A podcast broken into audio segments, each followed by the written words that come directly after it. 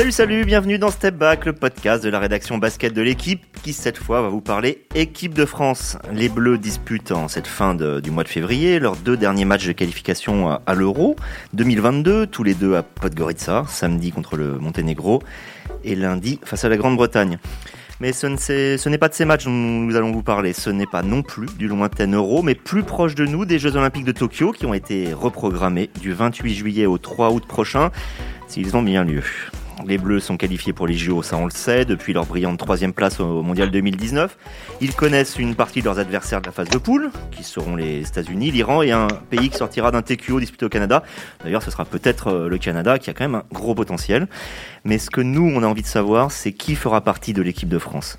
Alors dans un monde aussi indécis que le nôtre aujourd'hui, altéré par le Covid-19, prévoir est devenu très difficile, mais analyser, imaginer, essayer de, sentir n'est pas interdit, heureusement, et c'est ce qu'on va, va essayer de faire dans ce step back. Essayer de peser, de sous-peser les, saisons des uns et des autres, rappeler les besoins de la sélection, dresser un, semblant de hiérarchie parmi les joueurs à l'instant T. C'est le plus important, c'est à l'instant T. Ce qui se passera dans un ou deux mois, on aura peut-être l'occasion d'en reparler. Mais pour le faire, j'ai aujourd'hui avec moi euh, Christophe Denis. Salut Christophe. Salut, salut Xavier, salut à tous. Christophe, qui je précise est à, est à Villeurbanne hein, pour commenter euh, pour la chaîne L'équipe. C'est ça. Arnaud euh, Lecomte, salut Arnaud. Bonjour et euh, Yann Onona. Salut Yann. Salut Xavier, salut à tous. Allez, début du game. Alors, euh, savoir comment construire cette émission, euh, je, dois avouer, je me suis beaucoup interrogé, on s'est beaucoup interrogé parce que on pouvait faire quelque chose de façon pyramidale, les incontournables et puis ceux qui le sont un peu moins, ceux qui le sont un peu plus, enfin faire une suite, ou alors passer par poste. Mais rien n'était satisfaisant, donc on a décidé de, faire un petit peu des deux, et d'ailleurs de commencer par euh, la catégorie des joueurs qui seront forcément au JO, évidemment sauf blessure, mais même s'ils se marchaient sur les pieds, même si parce que leur talent pur et, euh, et que leur, euh, leur importance aujourd'hui dans le, dans le basket actuel est, est telle qu'ils y seront.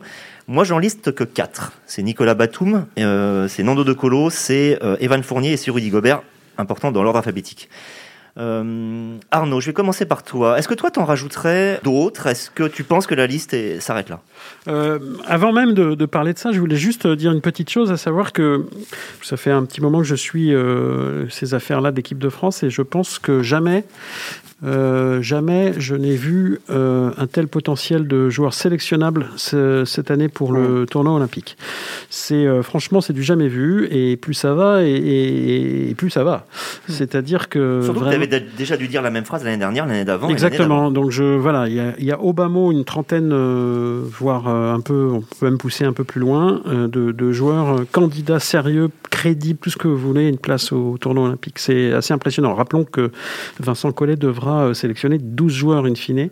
Et 12 joueurs, euh, franchement, bon courage. Alors, effectivement, parmi ces 12-là, il y aura les quatre noms que tu as déjà cités, si évidemment tout va bien d'ici euh, d'ici au mois de juillet. N'oublions pas de préciser que un garçon comme Rudy Gobert, mais pourquoi pas aussi Nicolas Batum, sont des joueurs potentiellement candidats à jouer une finale NBA qui viendraient fortement mordre sur la préparation de, l'équipe de France en termes de calendrier cette année, à cause du nouveau calendrier NBA qui a été euh, rallongé en raison évidemment du, du, démarrage plus tardif que les saisons précédentes. Ça voudrait dire qu'ils auraient joué euh, quelque chose comme 90, voire jusqu'à 100 matchs, un peu moins, euh, entre décembre et juin. Oui, oui, oui, oui. Sont, sont évidemment un peu comme systématiquement, mais peut-être avec un petit peu moins de, temps de récupération. Donc euh, effectivement, ils vont enchaîner euh, probablement à la sortie des playoffs, euh, quel que soit le, tour dans, dans, lequel ils vont sortir, donc duquel ils vont sortir. Donc on a effectivement ces quatre joueurs-là, pour revenir à ta question initiale, qui sont absolument incontournables, d'autant plus Nicolas Batum qui, qui, est revenu très fort là depuis, depuis la reprise de la saison NBA, depuis son transfert, enfin son départ au, au Los Angeles Clippers. Donc Batum euh, sera présent au tournoi olympique, sauf, euh, sauf Pépin. Les trois autres sont les trois euh, piliers absolus de l'équipe de France, troisième au mondial 2019. de Colo Fournier-Gobert. De Colo Fournier-Gobert. Leur sélection ne se discute évidemment pas du tout. reste effectivement pour moi, j'ai presque un cinquième incontournable qui serait pour moi Andrew Albici. Andrew Albici, qui est le, meneur de jeu. Yann Nona acquiesce, je précise, parce que c'est une émission de radio, mais il faudrait que vous le sachiez. Qui est euh, le meneur de jeu euh, de l'équipe de France 3e au Mondial 2019, qui euh, effectivement n'est pas un joueur NBA, c'est un joueur qui, évolue en Europe, en Espagne, qui, qui était devenu le capitaine de l'équipe de France pendant les, fenêtres, enfin, la fenêtre internationale la plus récente, au mois de, novembre, et il le sera très certainement à, celle qui, qui, arrive demain, là, enfin tout le week-end. Donc je pense qu'Albici aujourd'hui est dans cette catégorie-là aux yeux de Vincent Collet, puisqu'il me semble qu'en l'absence d'autres meneurs de jeu euh, aujourd'hui certains de venir dans la sélection, je pense que Andrew Albici euh, a forcément euh, d'ores et déjà quasiment sa, sa cape en tête parce qu'il a euh, une vraie expérience internationale de haut niveau aujourd'hui, qu'il a fait ses preuves, qu'il a euh, évidemment surtout une qualité défensive qui est très importante aux yeux de Vincent Collet dans son dispositif. Donc euh, je, je, pense qu'Andrew Albici, et ça fera plaisir à Christophe, qui est, un de ses, est un de ses formateurs et, et, un personnage important dans, la, dans le cheminement d'Andrew, je pense que, que Andrew aujourd'hui peut, faire, peut rentrer dans cette catégorie, Xavier.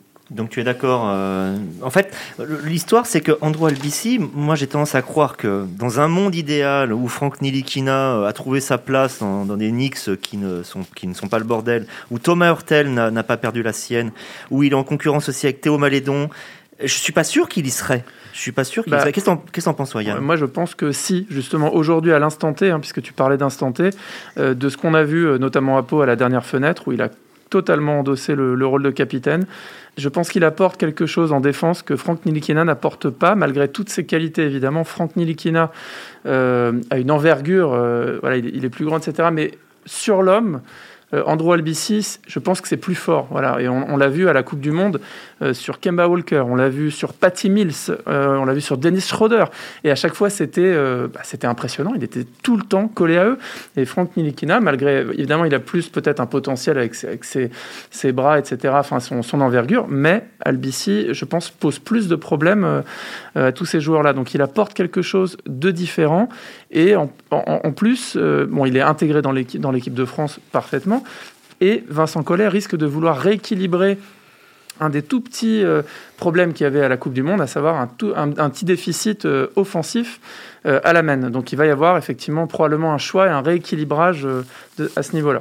Christophe, on va commencer avec toi justement l'exploration un peu poste par poste. Alors ce ne sera pas du 1, 2, 3, 4, 5 sur les postes, ce sera plutôt les meneurs, les arrières ailiers et les intérieurs.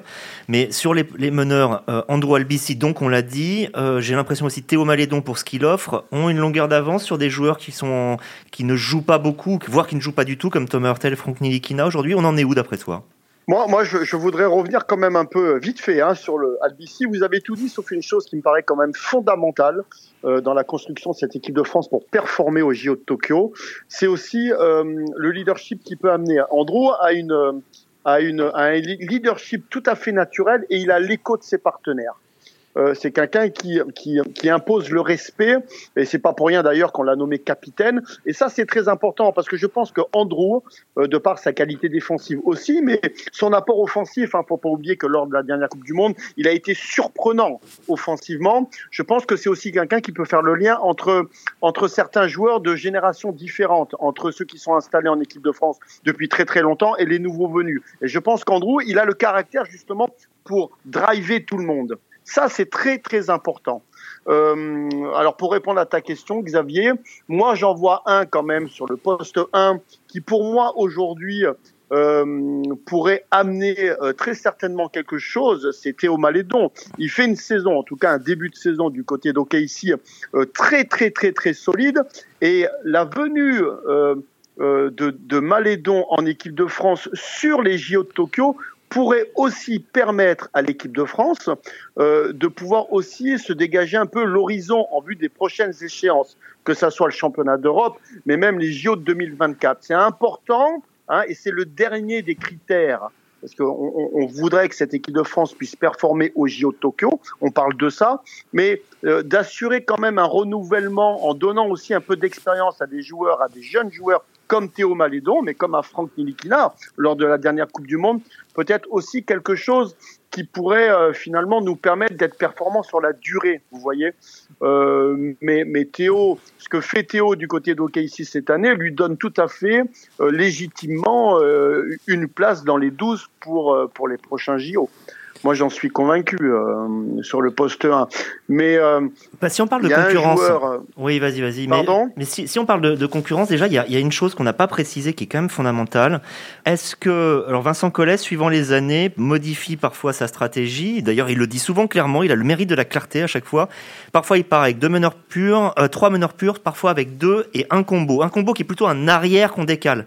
un Paul Lacombe, un, voilà, deux colos, un causeur, voilà. Est-ce que de toute euh, façon, est-ce qu'il faut partir avec deux ou trois d'après toi? Qu'est-ce que tu en penses? Non, il faut, il faut partir avec trois meneurs de jeu parce que déjà, euh, tout au long de la compétition, tu n'es pas à l'abri d'une blessure ou bon, peu importe. Donc ça veut dire qu'il faut trois meneurs de jeu et sur ces trois meneurs de jeu-là, un joueur qui effectivement peut basculer sur le poste 2. Mais ça, c'est l'œil du coach. Euh, euh, moi, je pense que euh, trois, trois meneurs de jeu, purs meneurs de jeu, mais avec des profils différents. Il faut quand même qu'il y ait sur chaque poste de jeu au moins un stopper et un facteur X. Andrew Albici a été facteur X, hein, les paniers à trois points qu'il met en Coupe du Monde, qui nous ont fait un bien fou d'ailleurs contre l'Australie, mais il n'y a, pas que sur ce match-là. Euh, et je pense que je pense que Andrew, euh, évidemment, hein, peut être ce stopper sur le poste 1, et Malédon peut-être le facteur X. Hein, comme peut l'être d'autres joueurs sur d'autres postes aussi. C'est-à-dire, euh, en sortie de banc sur un temps de jeu très court, finalement, apporter quelque chose. Est-ce que Yann, euh, Thomas Hurtel et Franck Nilikina sont, sont totalement défavorisés ou voire out s'ils ne rejouent pas, euh, vu que c'est pas le cas en ce moment? Alors, je, je, ne pense pas. Donc, pour avoir Vincent Collet au moment de, du tirage au sort des Jeux Olympiques, a annoncé la couleur. Il a dit le rythme et le temps de jeu seront pris en considération dans le processus de sélection. Ceci dit, il a aussi précisé, on prend en compte aussi les qualités, le potentiel, et évidemment sur la fenêtre euh, à venir au Monténégro, on va particulièrement observer Thomas Hurtel, qui va revenir, qui avait raté la Coupe du Monde, hein, rappelons-le, sur une blessure au genou en pleine préparation, euh, alors qu'il était... Euh, qu'il était motivé. Et Thomas Hurtel a évidemment un Thomas Hurtel au, sommet de sa forme. C'est quand même quelqu'un qui est assez, je pense, incontournable. Ça, n'engage que moi. Avec toute l'articulation qu'il faut faire malgré tout, avec Nando, avec Evan, on a vu qu'en 2017, on était éliminé en huitième de finale de championnat d'Europe. C'était pas si évident que ça. Non, c'était pas évident, mais l'attelage n'était pas parfait. ensuite, il n'y avait pas de vécu commun, et puis il n'y avait pas Nicolas Batum, il n'y avait pas Rudy Gobert. Attention, euh, c'est pas, c'est pas la même chose. Hein. Oui, et, surtout pour avoir parlé, en avoir parlé avec Thomas euh, euh, quand je suis allé le voir à Barcelone il y, a, il y a deux mois de ça, il était très très ouvert sur le fait de, il avait vraiment envie, il avait, il exprimait une vraie motivation par rapport aux Jeux Olympiques, par rapport à l'équipe de France. Il était tout à fait disposé, je veux dire, à, sortir du banc, par exemple, si c'est ce qu'on lui demande. mais il faut quand même pas oublier que c'est un en Europe, c'est un des meilleurs joueurs de pick and roll et que c'est, on, on va être forcément confronté à ça euh, aux Jeux Olympiques. il a, quand même il a du génie dans, la manière de trouver les passes, euh, dans la manière de scorer par séquence. Hein. Personne n'a oublié son tir euh, à trois points décisifs contre l'Espagne en 2014 en Espagne à la Coupe du Monde d'où il avait ramené une, médaille de bronze. Donc il a des arguments. D'ailleurs, même Vincent Collet avait dit, à l'époque de ce papier, il, m'avait dit très clairement, Thomas Hurtel fait partie du groupe des joueurs qui sont a priori euh, favori pour aller au jeu.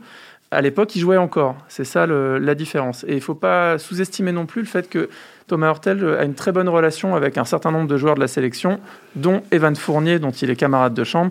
Et Evan Fournier, c'est le meilleur marqueur de la dernière Coupe du Monde, c'est un joueur influent. C'est le leader. Voilà, c'est le leader. C'est Gobert de l'équipe de France. Justement, justement euh, ah oui, oui, oui, si on part sur les arrières, on a peut-être un élément de réponse aussi sur les meneurs, dans le sens où euh, Evan et Nando sont totalement incontournables. S'il y avait un troisième arrière qui puisse un peu se décaler, euh, euh, il pourrait prendre une de ses places de face, parce que parce que simplement on, on pourrait pas s'en passer. Un, Fabien Causeur, je sais pas, un, euh, un Paul Lacombe. Un, je, oui, euh, le, un Fabien Causeur serait, euh, serait intéressant parce que Fabien, il a une expérience internationale européenne du haut niveau, on va dire, de, de très haut niveau, même incomparable. et c'est un garçon qui, qui, qui joue l'Euroleague régulièrement depuis une dizaine d'années, un peu comme Thomas Hurtel, et qu'il a surtout, un peu comme Don Nando de Colo, vraiment fréquenté le, le très très haut niveau, les, les Final Four, etc., qu'il a, il aurait pu être et dû probablement être MVP de la finale de, de, de, de la de l'Euroleague.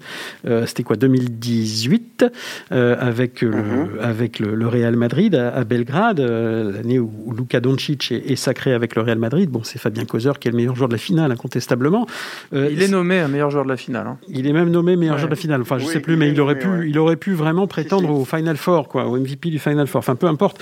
C'est pour dire que c'est un joueur qui connaît ces, ces sommets-là, cette altitude, j'ai envie de dire, et je pense que sur une coupe, euh, un tournoi pardon, olympique comme ça, qui va être très resserré, avec six matchs à jouer pour aller, si on veut, si on veut une médaille, euh, et surtout un premier tour qui va être assez piégeux. Je pense que l'expérience internationale va être fondamentale.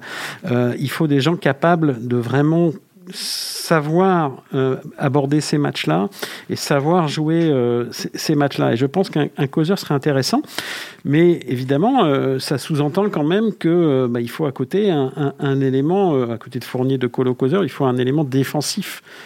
Stop, stopper, parler, ce, que, ce que disait Christophe tout à l'heure. Avant de parler de ça, Christophe, justement, ce, que dit, ce que dit Arnaud est très intéressant sur le fait que c'est un, tournoi resserré, c'est un tournoi qui va être de très haut niveau, ou du moins avec des ambitions incroyablement élevé, beaucoup d'attentes nationales là-dessus.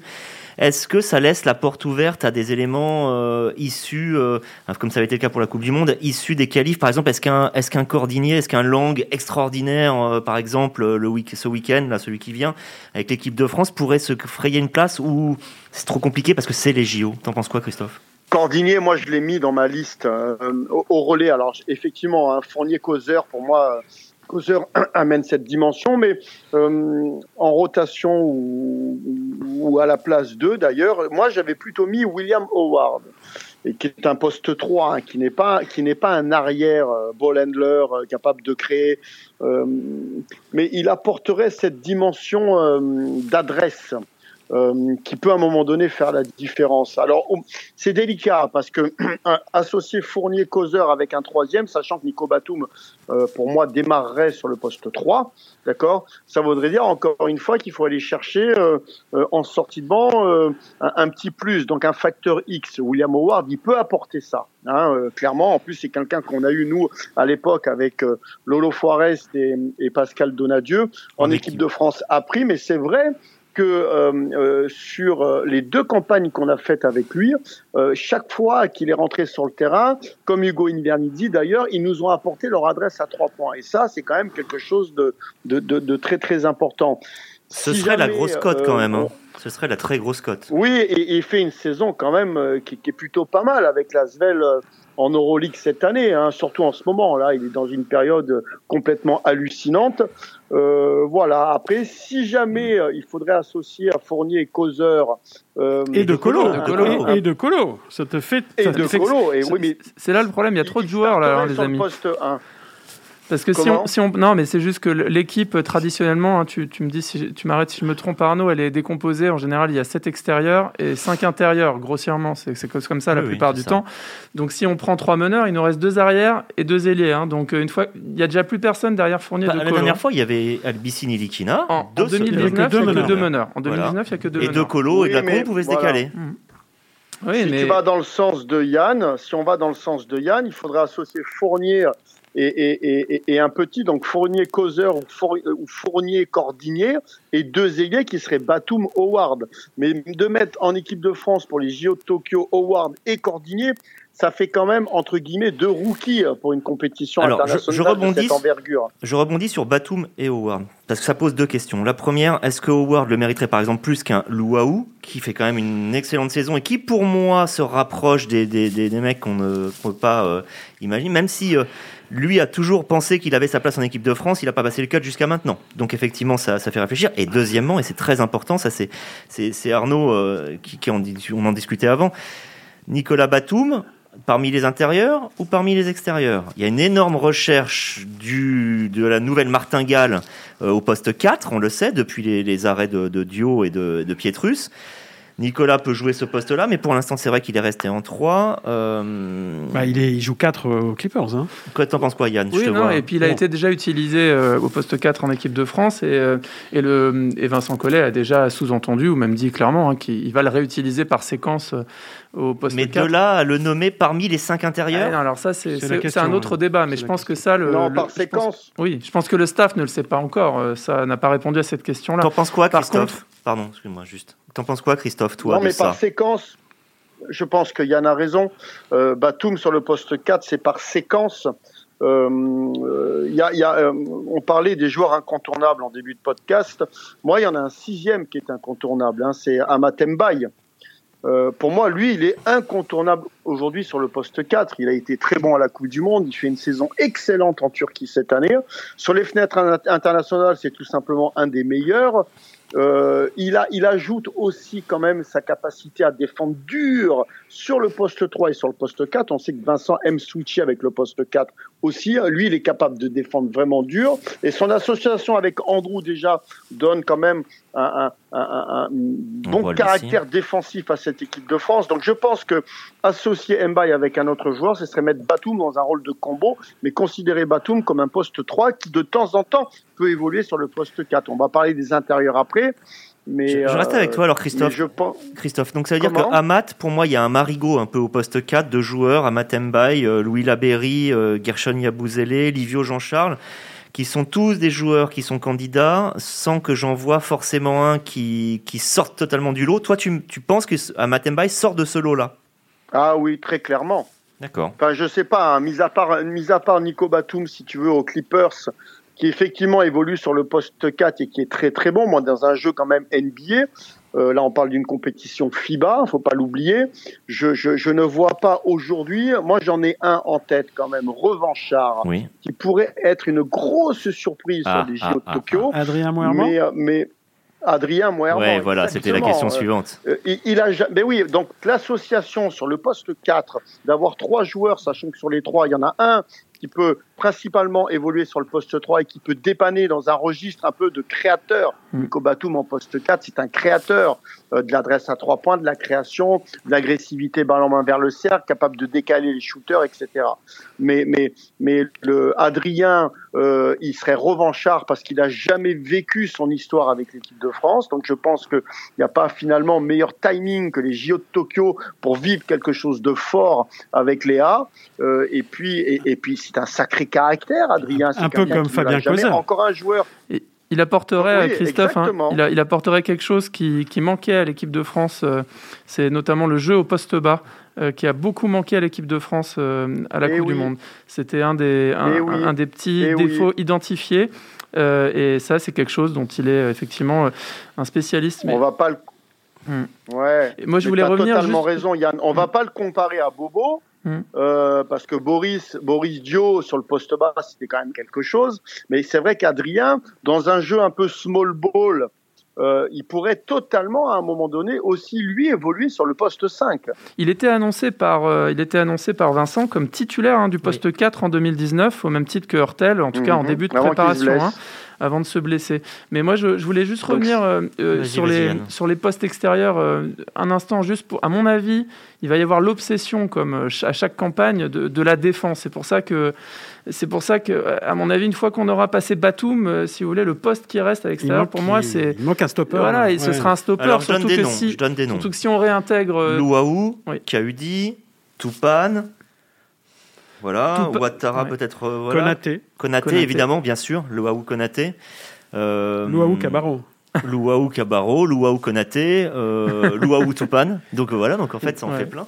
Non, toi, tu t'en penses quoi, euh, Yann, parmi ceux-là Euh, Axel va- Toupane a évidemment l'avantage de l'ancienneté, d'avoir déjà été euh, dans l'équipe, d'avoir voilà, la connaissance. Il faut voir comment il va se comporter en G-League, n'est-ce pas, et comment il va jouer, combien il va jouer, en quelle forme il sera. Voilà, bon défenseur. Mais évidemment, on ne peut pas ignorer euh, Louaou Cabarro que, que le staff de l'équipe de France regarde euh, tous les jours et de- depuis longtemps. Il avait fait une petite apparition euh, déjà, mais pas concluante. Dans mon souvenir, il essayait trop, c'est un peu diffus, mais il essayait trop, de, dès qu'il touchait la balle, peut-être de jouer, de montrer quelque chose qui est logique dans, pour un jeune joueur qui découvre l'équipe de France. J'avais mais- discuté avec lui, je me souviens, au premier jour à Mhm. l'INSEP, et lui, il était presque étonné de ne pas être dans la sélection définitive. Il a une vraie confiance en lui. Oui, mais c'est, ça, ça, joue sans doute en sa faveur et ça explique euh, probablement en partie euh, le rôle qu'il a acquis euh, au Brooklyn Nets aujourd'hui, malgré un trio de, de stars qui en fait aurait dû le pousser au bout du bout du banc. Et puis finalement, il joue quand même 10, 15, 20 minutes parfois. Il fait des, petites perfs au scoring de temps en temps. Euh, il paraît même qu'il aurait, qu'il a une relation, euh, une bonne relation avec Kevin Durant. Donc euh, c'est pas quelque chose à sous-estimer. Mais et, il a cette, ce côté athlétique. il met ses tirs à trois points. Donc c'est autant d'armes qui peuvent être intéressantes pour l'équipe de France. On va. C'est le plus beau profil défensif sur ce poste 2-3 là. Donc ce serait un très bon complément euh, de Nico Batum qui euh, lui peut tout faire, notamment la défense et en plus sur l'intérieur. Donc euh, ce serait extrêmement complémentaire. il y en a un dont on n'a pas évoqué le nom, Xavier, excuse-moi. Vas-y, vas-y, bien sûr. vite fait quand même, c'est Axel Bouteille. Oui, c'est vrai, je l'avais mis sur les. Mais le, le problème, c'est qu'Axel Bouteille, il arrive après, donc Evan Fournier, parce que c'est un arrière. Hein. Il arrive après Evan Fournier, après Nando de Colo, après Fabien Causer. S'il y a des blessures, s'il si, si, y a un souci avec Evan, s'il y a un souci avec Nando de Colo, je pense que des garçons comme Isaiah Cordinier et Axel Bouteille me semblent être quasiment incontournables parce que ce sont des profils assez similaires et qui sont. mais euh, Cordinier a quand même un, un, profil défensif qui correspond plus, hein, il me semble. Hein, et puis Axel je, Bouteille. Je sais pas. Je sais pas. Euh, c'est un joueur qui a besoin d'avoir le ballon. C'est un joueur qui a besoin d'être une option je pense que c'est quelqu'un qui a besoin. Je, je, ne crois pas beaucoup. Alors, peut-être que je me tromperai, mais je ne crois pas beaucoup que Isaiah pourrait se transformer vraiment en, stopper en tant que tel. Je pense que c'est trop léger. C'est trop léger physiquement, et puis c'est quelque chose qu'il n'a jamais eu l'occasion de faire tout simplement. C'est pas à Nanterre qu'il occupe cette fonction-là, même si évidemment il défend, mais évidemment il est capable de sur certaines séquences. mais c'est pas son job. C'est pas son job. Et je pense mm. qu'à un moment donné, il faut quand même je pense que Christophe va pas me, me démentir, il faut quand même avoir un peu cette mentalité-là d'arrêter l'adversaire et d'être habitué Mais là, vous parliez en, en, cas de blessure, vous parliez. C'est pour ça, oui, je dis qu'en cas de blessure, Isaiah Cordinier ou Axel Bouteille sont d'excellentes. Euh, ça n'empêchera pas un stopper supplémentaire. Passons euh, au secteur intérieur, où là, il y a aussi beaucoup de questions, et c'est même pas une question de blessure, c'est que ça se pose dès maintenant. Euh, il y, a plein de joueurs dont on se demande où ils en sont exactement par rapport à la sélection. On a parlé d'Adrien Meurman. Euh, voilà, qui, euh, qui avait des, quand même des pépins physiques réguliers ces dernières années, qui le faisaient s'interroger sur la pertinence de, de, passer son été en équipe de France, même si là, on a quand même l'attrait spécifique des JO, qui est quelque chose euh, d'exceptionnel ah, pour n'importe quel sportif de haut niveau. C'est la dernière danse là pour Adrien. Qui est né en 88, hein, rappelons, il a dépassé les 30 ans. Du mal à croire qu'il puisse encore, s'il rate, rate ce tournoi olympique, qu'il puisse encore postuler dans les années à venir. Quand même, ça paraît compliqué. Il y a aussi Geoffrey Lauvergne, qui a une histoire compliquée avec Vincent Collet ces dernières années, et il y a cas très différent, mais pareil, ça pose une interrogation, c'est Vincent Poirier, qui avait une vraie place en équipe de France, mais qui ne joue pas ou très peu cette année, et donc qui risque d'être vraiment de dynamique. Euh, Arnaud, justement, euh, qu'est-ce que tu en penses de tout ça là-dedans? Euh, qu'est-ce que je pense de tout ça? De euh, l'Auvergne, de Poirier euh. C'est des interrogations, bien sûr. Ce sont des gens qui sont potentiellement, évidemment, plus que candidats à, la sélection. bon, on peut déjà poser les choses. C'est-à-dire que sur le poste 5, le poste de pivot, évidemment, Rudy Gobert est totalement incontournable et qu'il lui faut une doublure en cas de pépin, évidemment, et puis surtout pour le, de temps en temps pour qu'il souffle un peu et que l'équipe de France conserve cette capacité à, à, avoir un donc un joueur de grande taille un, joueur de grande taille. Donc euh, voilà donc euh, c'est Vincent Poirier qui avait été euh, choisi par par Vincent Collet au mois de au mondial 2019. Je n'ai pas regardé les statistiques exactement de Vincent Poirier sur, ce, sur cette Coupe du Monde. Je pense qu'il a joué maximum 10 minutes euh, en moyenne, 10-12 minutes à, tout casser. de toute façon, c'est à ça que le suppléant de Rudy Gobert doit s'attendre. Hein, et d'autant plus sur une, un tournoi court euh, comme, euh, comme va être ce tournoi olympique. logiquement, Rudy va jouer 30 minutes par match, hein, grosso modo. Mm. À part peut-être le match contre l'Iran où il aura, il a, on pourra peut-être, peut-être le reposer un peu en, dans la perspective évidemment d'une qualification en, quart de finale. Mais euh, voilà, on cherche la doublure. Alors la doublure, ça devrait être Vincent Poirier si jamais Vincent avait poursuivi sur sa lancée. Euh, rappelons qu'à l'époque, il sortait d'une grande saison avec Vitoria en Euroleague. Meilleur rebondeur de l'Euroleague. Depuis, euh, Vincent Poirier n'a quasiment pas joué un match de haute compétition depuis le mondial 2019. Il paraît difficile aujourd'hui, je pense qu'il en est pleinement conscient, parce que Vincent en est, est un garçon intelligent, je pense qu'il Aujourd'hui, il est difficile, franchement, d'imaginer, alors qu'il est, hein, ou, à la mi-février, d'imaginer que Vincent Poirier sera à coup sûr la doublure de Rudy Gobert. Je pense qu'il y a aussi l'émergence, d'autant plus cette année qu'on le voit régulièrement à la télévision ou, jouer chez nous, c'est Mustapha Fall, qui fait 2m18, qui est un joueur de dimension internationale qui l'a démontré ces dernières semaines, qui a été capitaine de l'équipe de France, c'est pas anodin. Il a gagné, euh, il, a, il, a, fait une performance décisive en Russie contre la Russie, c'est quasiment le match bascule de la qualification pour les du monde. Voilà. Il a été énorme sur ce match-là. Et donc, je pense que Mustapha Fall euh, bah, postule euh, pour, pour ce poste de, de doublure de, de, Rudy Gobert lors du tournoi olympique. Coach, vous en pensez quoi? Je dis coach, ça me fait dire vous. Bah, disons la doublure, la doublure de, de, de, de Rudy, euh, bah, enfin quand je parle de doublure, c'est plus une association parce qu'on va pas être à la recherche du même joueur dissuasif défensivement, très bon au contre, etc. Euh, bon voilà, euh, il faut encore une fois en sortie de banc sur les, les 10-15 minutes qu'il y aura à, à donner à ce deuxième intérieur, euh, il faut il faut aller chercher quelque chose qui peut faire la différence. Alors où on va chercher euh, un espèce de buffle en la personne de Mathias Le qui lui aussi est capable offensivement hein, d'être dans les bons coups, de jouer dans le dans les petits espaces, etc. Euh, où euh, où on va chercher effectivement un apport offensif, parce que le point faible de cette équipe de France, malgré tout, c'est que sur le poste bas, dos au panier, on n'a pas quand même euh, un grand qui est capable à un moment donné de faire la différence, sauf sauf effectivement Mustapha Fall qui, comme l'a dit Yann et Arnaud tout à l'heure, euh, euh, on se rappelle de ses matchs sur les fenêtres internationales l'année dernière, et notamment effectivement le match de la Russie, où il a été énormissime, dos au panier. Euh, et d'avoir un poste 5 qui est capable à un moment donné de faire la différence offensivement, euh, donnerait, à mon avis, une toute autre dimension à cette équipe de France. Sans perdre, oui, Fall euh, en association avec Rudy. Et sans perdre évidemment le, côté défensif, hein, puisque Mustafa Fall sa seule présence, hein, vous le voyez en Euroleague, hein, même change. Si, même si pour le coup, là, on aurait deux joueurs avec des mhm. profils au poste 5 euh, assez lourds, euh, moins mobiles et qui auraient peut-être des difficultés, comme on, a, on s'en souvient euh, pendant la Coupe du Monde, notamment sur Aaron Baines de l'équipe d'Australie. L'équipe de France avait du mal à s'opposer à un, un, poste 5 qui s'écarte et qui est capable de, très adroit, fuyant. Et, et, ça, on n'a pas. Alors, c'est, pour ça qu'on avait, on avait trois pivots. Hein, évidemment, et c'est pour ça que la candidature de Mathias Le Sort reste mm. extrêmement euh, crédible aujourd'hui ah c'est un candidat évident. Il y a, il y a Gershon Yabouzélé aussi qui gravite, hein, évidemment, hein, du côté de l'Asvel, qui gravite entre les postes 4, ouais, 4 ça ferait 13, Yann. Oui, je sais. en fait, le, sur, sur, ce poste 4-5, le, le, le, le casse-tête pour Vincent Collet et son staff, ça va être de prendre donc 5 intérieurs. Est-ce que, est que tu prends donc deux postes 5, 3 postes 4 Sachant que Batum, lui, il sera sur le poste 3, mais potentiellement sur le poste 4 aussi. Je pense que tu Ou est-ce que tu te contentes tu peux bah, le 4-5, elle a le sort. Quoi. Comme les meneurs de jeu, les postes 5, je pense que tu peux pas en prendre que deux parce que si tu as un souci de blessure au premier match, tu es dans une galère noire. Alors, effectivement, tu peux mettre, euh, tu peux penser qu'un Yabouzélé est intéressant pour ça, évidemment, parce que c'est un joueur qui peut jouer poste 4, euh, et c'est un poste 4, évidemment,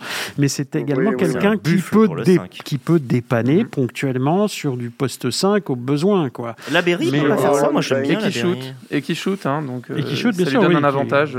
C'est intéressant. Après, euh, bon, il connaît pas ce niveau international. Mm. Comment va-t-il euh, euh, s'insérer dans une équipe où il jouera forcément, par définition, quand même assez peu Il sera un peu le cinquième intérieur hein, dans ce cas précis. Ça, c'est des interrogations mm. qu'on aura du mal à jauger d'ici là, évidemment. Donc, je ne sais pas si Vincent Collet prendra ce, ce pari-là. Et concernant Geoffrey Lauvergne, il y a quelque chose qu'on n'a pas dit, c'est qu'il avait pris sa retraite entre guillemets internationale euh, sur Twitter, il avait envoyé des messages pour dire que c'était un peu terminé. Euh, sauf qu'il est toujours, il fait toujours partie du Team France Basket, donc c'est important de le souligner parce que euh, Vincent Collet a confirmé qu'avec son staff, il continuait à le, suivre et qu'il réalise une, très belle saison aux Algiris Kaunas où il a retrouvé, il a retrouvé ce qui lui, ce qui lui donnait ce cette force en équipe de France, hein, il est champion d'Europe avec l'équipe de France, c'est euh, euh, l'énergie, le côté énergie. Il a retrouvé son physique et il arrive à aller chercher des rebonds. Il, il est galvanisé par les grosses ambiances, par la confiance qu'on lui donne. Et... et lui, pour le coup, il est parfaitement complémentaire du, des deux très grands, quoi, des deux très grandes tailles, et, qu'il a cette capacité à sortir, à être, plus, à être beaucoup plus mobile et de, remplir un peu les cases qui, qui, seraient celles d'un troisième, d'un troisième poste 5. Et par contre, il y a une relation à réparer. Effectivement, je crois qu'en 2017, c'était pas très très bien passé sur tous les plans, mais néanmoins, en 2015, à l'Euro en France, hein, son association avec Rudy Gobert fonctionnait très bien. Et c'est d'ailleurs quand ils ont été euh, séparés euh, contre l'Espagne en demi-finale que tout est parti un peu en cacahuète.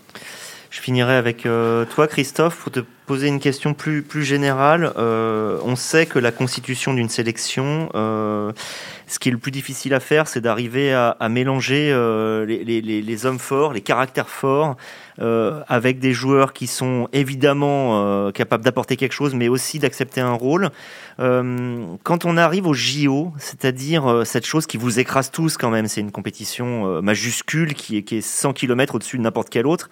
on peut même mettre quelqu'un qui est renommé, hein, quelqu'un qui a un gros temps de jeu dans un club de Euroleague par exemple, le mettre au bout du banc et il acceptera son rôle ou il va peut-être falloir prendre des noms un peu moins connus, sortir des noms du chapeau.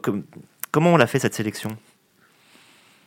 Bah, il, faut, il faut déjà, évidemment, c'est bateau ce que je vais dire, mais bien connaître ses joueurs, ça c'est très important. Il faut que le coach, enfin le staff, pas que le coach, le staff ait une hiérarchie euh, euh, commune dans la tête déjà. Qui, qui, qui, sont les trois leaders? En général, c'est un triptyque. Hein, on s'assoit sur un, sur, un, sur un triangle, sur trois piliers en termes de leadership. Hein, de par l'expérience, de par le caractère, de par plein de choses. Bon, bref. Et, et, et je, je, oui, quand vous êtes appelé en équipe de France pour participer, en tout cas pour jouer euh, sur ce genre de compétition, là, les JO de Tokyo, je, je pense que euh, peu importe le rôle que vous donne, euh, vous avez tendance automatiquement à l'accepter. Mais c'est pas parce que vous êtes prêt à l'accepter que forcément vous êtes efficace derrière. Hein. Il y a des joueurs quand même qui, euh, Yann l'a dit tout à l'heure, il y a des joueurs qui n'ont pas forcément l'habitude euh, de d'être performants sur un très court temps de jeu euh, en sortie de banc. Euh, moi, je pense que euh, c'est délicat, c'est le management de toute façon, mais il faut absolument connaître les connexions qu'il peut y avoir entre les joueurs. Et cette connexion, elle doit se traduire sur le terrain. Et c'est ça le travail du staff de l'équipe de France. C'est à la fois de regarder le passé et ce qui, a très bien fonctionné en termes de vie de groupe, hein, vie de groupe, à la limite, on en a un peu rien à faire à partir du moment où sur le terrain, ça fonctionne correctement, parce que c'est ça qui compte. Il hein. faut mettre le basket au centre des préoccupations. Euh, ah non, euh, c'est toujours ce qu'on fait ici.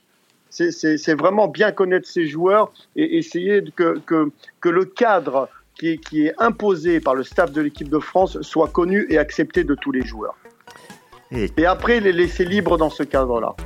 Vincent Collet aura lui largement le temps de, faire sa sélection et, d'annoncer justement à, chacun ce qu'il attend d'eux, euh, puisque les JO euh, n'auront lieu qu'en juillet, donc dans, six mois, et on ne sait même pas comment vont se passer les fins de saison. Euh, voilà, donc on aura aussi nous l'occasion d'en reparler. Merci Christophe, merci Yann, merci Arnaud d'avoir été présent pour cette émission, pour ce step back. Ciao ciao à tous.